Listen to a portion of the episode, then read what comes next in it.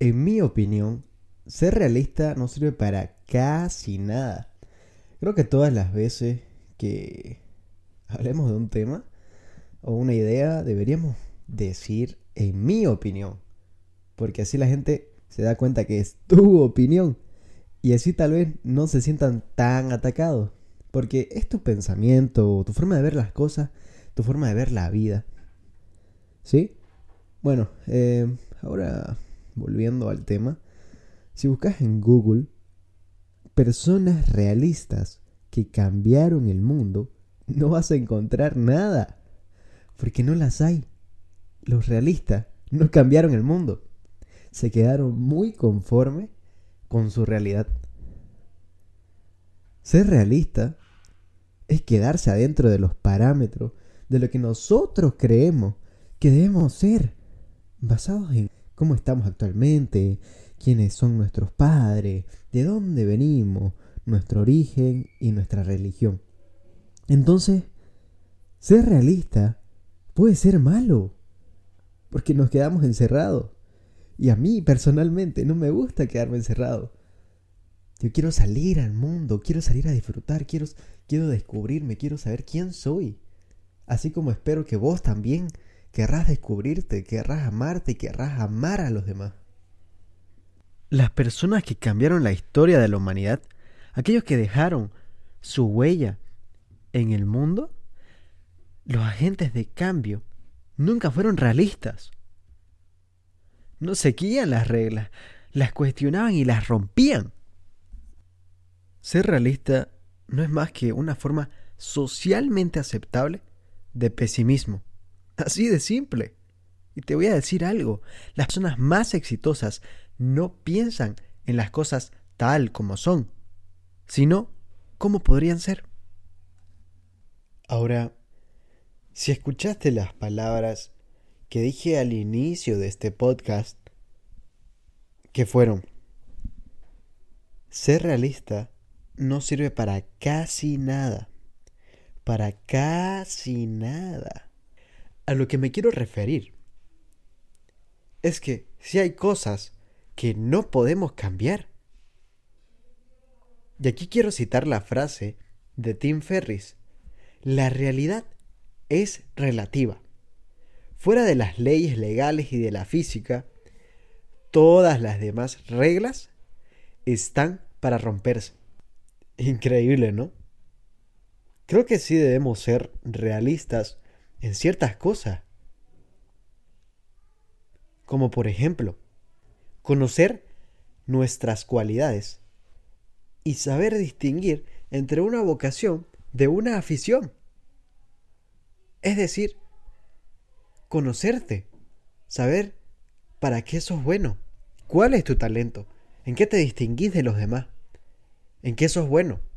¿En qué te destacás del resto? Y les quiero dar de ejemplo el fútbol.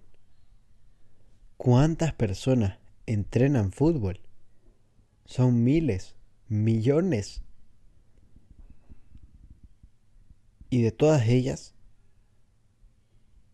la gran mayoría quiere llegar a ser futbolista profesional. Pero ¿cuántos llegan a ser de ese grupo, ¿cuántos llegan a ser profesionales? Yo diría que un 2%. Y los que no lo logran, ¿qué? ¿Qué pasa con ellos? Y es que tal vez simplemente no era lo tuyo. Tal vez tenías otros talentos y no les diste bola. Y aquí les va a dar otro ejemplo. Tengo un amigo que le encanta cantar. Le gusta hartísimo cantar y me dice, oye Darío, ¿sabes qué? Me, gusta cantar mucho, viejo, me voy a meter a clases de canto. Pero si cantas horrible, ¿qué hablas? No, pero es que me gusta el canto, voy a entrar a clases de canto y vas a ver que voy a mejorar. Bueno, el caso es que va a clases de canto durante años y luego me dice, Darío, por fin puedo cantar bien.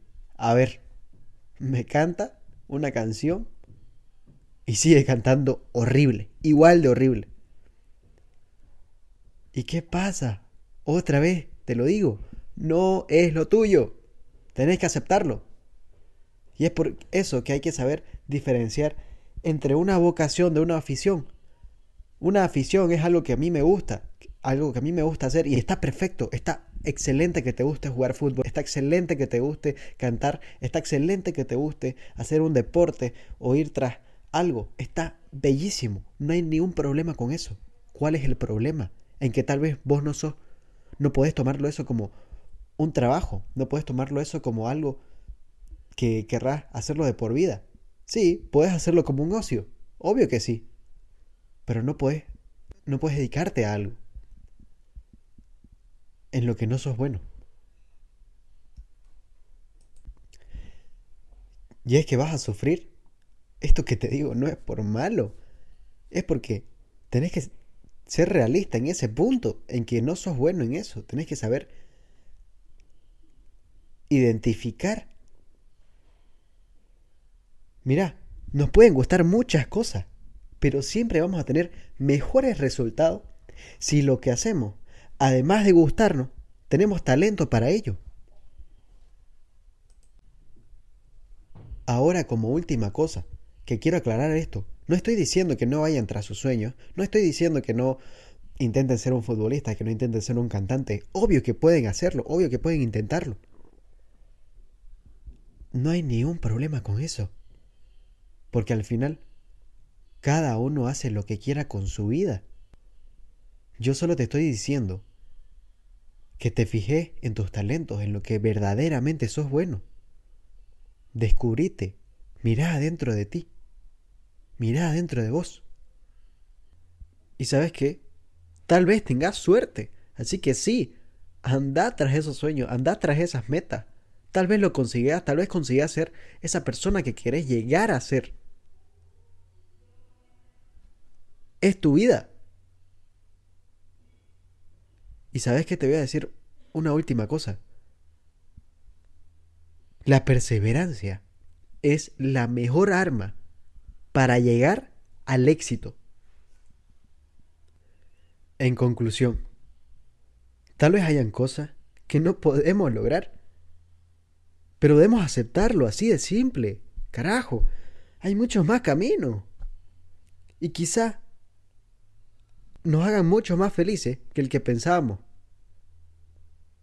Así que, descubrite, mirá dentro de vos.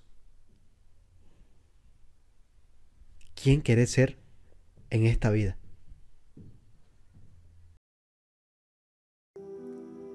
Cuando mi madre murió, una parte nueva de mí nació. Desperté. Ese día fue increíble para mí. Logré ver de otra manera absolutamente todo y encontré mi propósito en esta vida, que es ayudar a cuantas personas pueda, que sé que serán millones. Creo que puedo lograr hacerte encontrar tu propósito en la vida y hacer que te autodescubras. Creo que te puedo ayudar a despertar. Este podcast se llama Cambia tu mundo porque para cambiar el mundo, primero debemos cambiar nosotros mismos. Y ahí, cuando te descubres, ya puedes salir a hacer de este planeta un lugar mejor. Cambia tu mundo. Empieza hoy.